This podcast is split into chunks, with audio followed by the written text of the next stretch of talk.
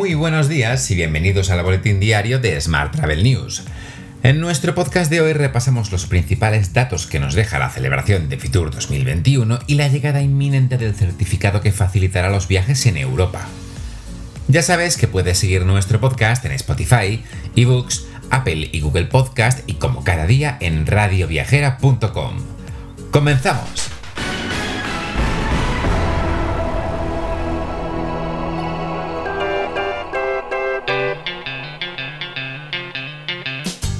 España se abrirá a todos los turistas vacunados a partir del próximo 7 de junio.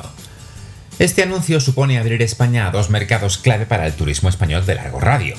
Estados Unidos por un lado, pero también Latinoamérica, un mercado clave para empresas del sector. Cabe recordar que a partir de hoy mismo entran en funcionamiento los nuevos criterios de la Unión Europea para permitir la entrada de viajeros procedentes de terceros países con baja intensidad de la pandemia. El límite pasa de los 25 casos por cada 100.000 habitantes vigente hasta ahora a los 75 casos. El presidente del gobierno, Pedro Sánchez, aprovechó su intervención en Fitur para anunciar que la Unión Europea ha aprobado por fin el Certificado Verde Digital, que finalmente se denominará Certificado Digital Unión Europea COVID. Este documento, que será emitido por el Ministerio de Sanidad o por las comunidades autónomas, permitirá viajar por la Unión Europea de forma segura y acreditará que una persona ha sido vacunada contra la COVID-19 o tiene resultado negativo de una prueba diagnóstica o ha superado la enfermedad.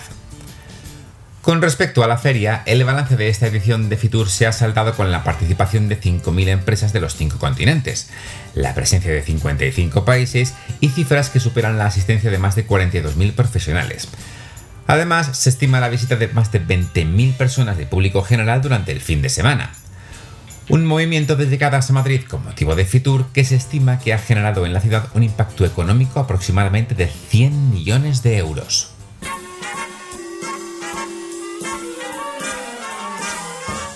Hablamos ahora de transporte.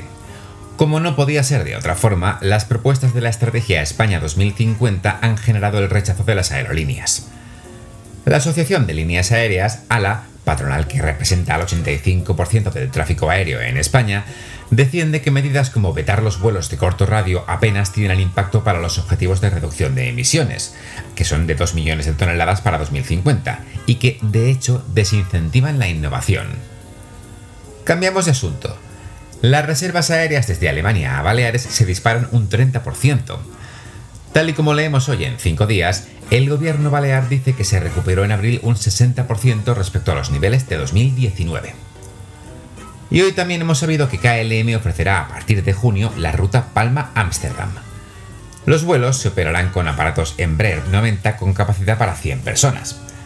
Además, la compañía operará este verano desde 8 aeropuertos españoles, Alicante, Barcelona, Bilbao, Ibiza, Madrid, Málaga, Palma de Mallorca y Valencia.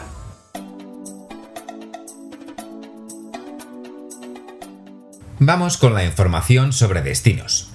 Madrid ha estrenado el nuevo vídeo de promoción turística de la capital, 10 planes para vivir Madrid. Este vídeo muestra algunas de las principales propuestas turísticas y culturales que convierten a Madrid en un destino único y lleno de vida.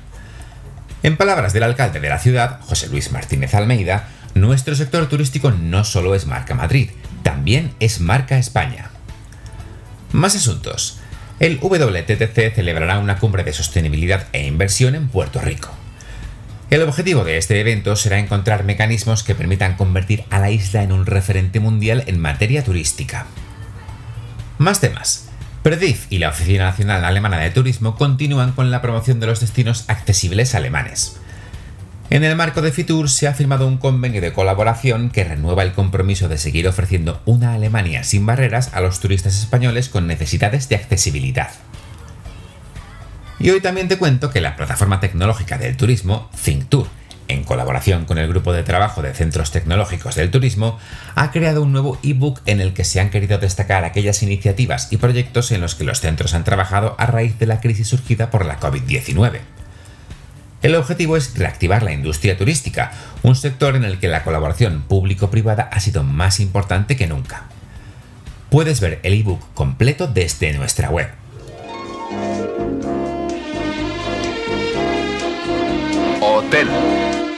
Y terminamos hoy con la actualidad hotelera. NH Hotel Group anuncia el lanzamiento de su marca NH Hotels en Oriente Medio.